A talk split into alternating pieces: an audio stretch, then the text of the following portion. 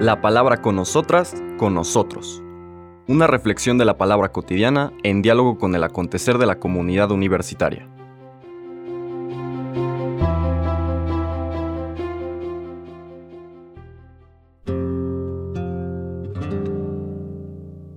Hola, buenos días.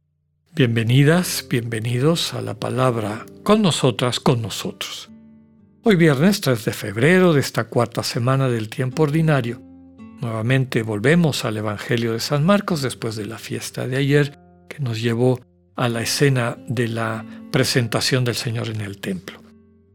Estamos en el capítulo 6 que ya habíamos empezado a meditar el miércoles, cuando hablábamos de esta incredulidad de los paisanos y familiares de Jesús, que contrasta con la fe y abandono que nos presentaron Jairo, el oficial de la sinagoga que aboga por la salud y vida de su hija, y la mujer hemorroísa. Ayer tuvimos la lectura de Lucas con Simeón y Ana, y por eso no leímos los versículos anteriores de Marcos. ¿Qué es lo que no leímos? Porque ayer cambié el Evangelio por ser fiesta de la presentación.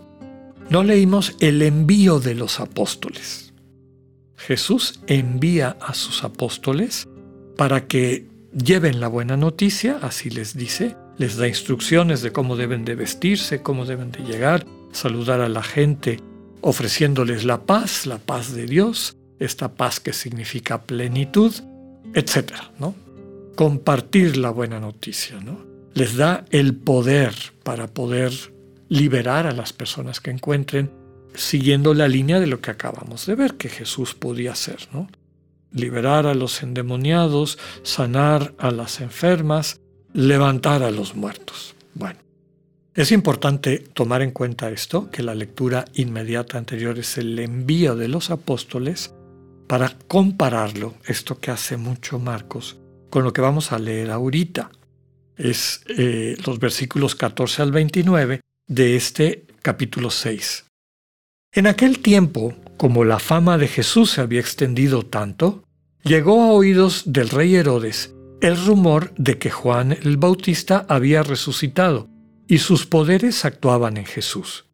Otros decían que era Elías, otros que era un profeta comparable a los antiguos. Pero Herodes insistía, es Juan, a quien yo le corté la cabeza y que ha resucitado.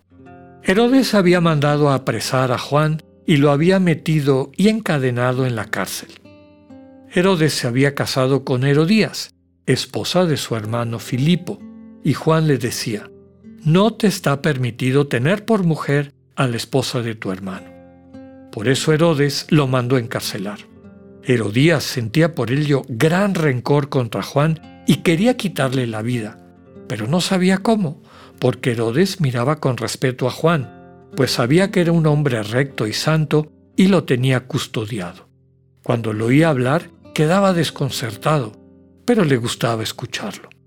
La ocasión llegó cuando Herodes dio un banquete a su corte, a sus oficiales y a la gente principal de Galilea con motivo de su cumpleaños.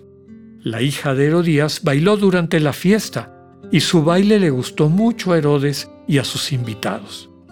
El rey le dijo entonces a la joven, Pídeme lo que quieras y yo te lo daré. Y le juró varias veces, Te daré lo que me pidas, aunque sea la mitad de mi reino. Ella fue a preguntarle a su madre, ¿qué le pido? Su madre le contestó, la cabeza de Juan el Bautista. Volvió ella inmediatamente junto al rey y le dijo, Quiero que me des ahora mismo, en una charola, la cabeza de Juan el Bautista. El rey se puso muy triste, pero debido a su juramento y a los convidados, no quiso desairar a la joven. Y enseguida mandó un verdugo que trajera la cabeza de Juan. El verdugo fue, lo decapitó en la cárcel, trajo la cabeza en una charola, se la entregó a la joven y ella se la entregó a su madre. Al enterarse de esto, los discípulos de Juan fueron a recoger el cadáver y lo sepultaron. Palabra del Señor. Les comentaba al inicio de, esta, de este podcast que este texto está vinculado al anterior, porque Marcos utiliza el mismo verbo aposteló, de donde viene la palabra apóstol, que significa enviado, mandado, para subrayar la diferencia de los envíos.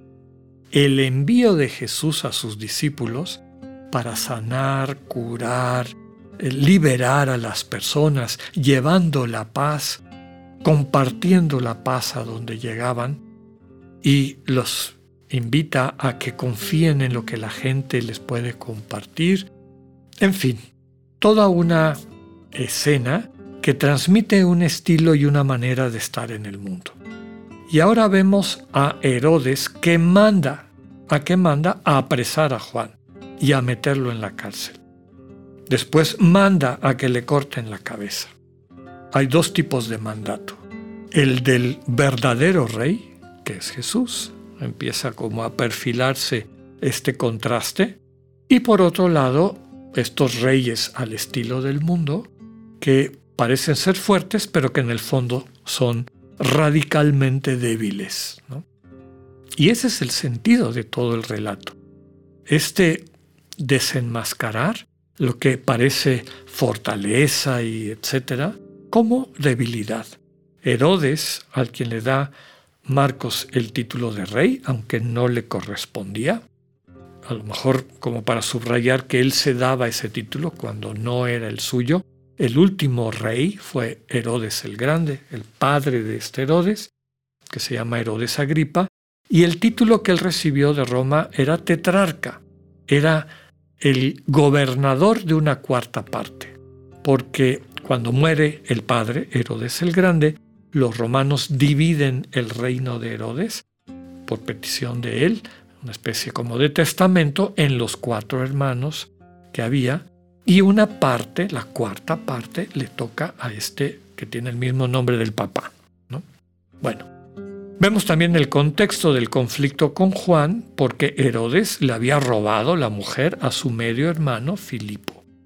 Y Juan le, subrayaba que eso no estaba permitido en la ley. Esta invitación a una vida congruente, una vida con una ética. Claro, eso le trae como consecuencia el odio de Herodías, que está viendo cómo acabar con él. Todo el relato vuelve a subrayar, como machacar una y otra vez, este que se dice rey, etc., en el fondo es débil.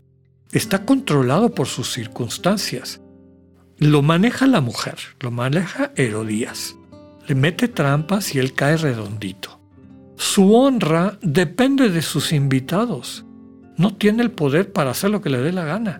Está controlado por ellos y por eso, como en público juró que le iba a dar a la hija de Herodías lo que quisiera, en premio por el baile que tuvo en el día de su cumpleaños, pues queda a expensas de que lo reconozcan o no esos que invitó, que son sus subalternos, son gente eh, de rango inferior dentro, dentro, de estos criterios mundanos. ¿no? Total, en resumen, este que cree que es fuerte, en el fondo es radicalmente débil, controlado por sus circunstancias. Y el que aparece como débil, por un lado Juan el Bautista está preso, es alguien que vive hasta el final de su vida en total dominio de sí, es decir, en una congruencia ética moral. Y lo que les comentaba, esta diferencia entre el rey falso, Herodes, y el verdadero rey que se va perfilando, que es el Señor Jesús cómo mandan, a quién mandan y a qué mandan. Estas dos diferencias entre llevar la paz y llevar la muerte. Termina el texto con este contraste, ¿verdad? Lo que había sido una fiesta de alegría, de gusto, de baile, termina en la escena macabra de una charola con una cabeza cortada, ¿no? Nuevamente subrayando que quienes viven en esa realidad del mundo mundana, en estos criterios, tarde o temprano terminarán así. Lo que parece una alegría termina en una escena de muerte, en una escena de horror. ¿no? Finalmente, la última frase nos presenta a los discípulos de Juan practicando una de las obras de misericordia. Van devotamente a recoger al cadáver de su guía, de su maestro, de Juan, y le dan sepultura. Pidámosle al Señor la gracia de saber reconocer al verdadero Rey en nuestras vidas y sobre todo el honor que significa ser enviadas y enviados por Él a llevar su buena noticia. Que así sea, que tengan un buen día, Dios con ustedes.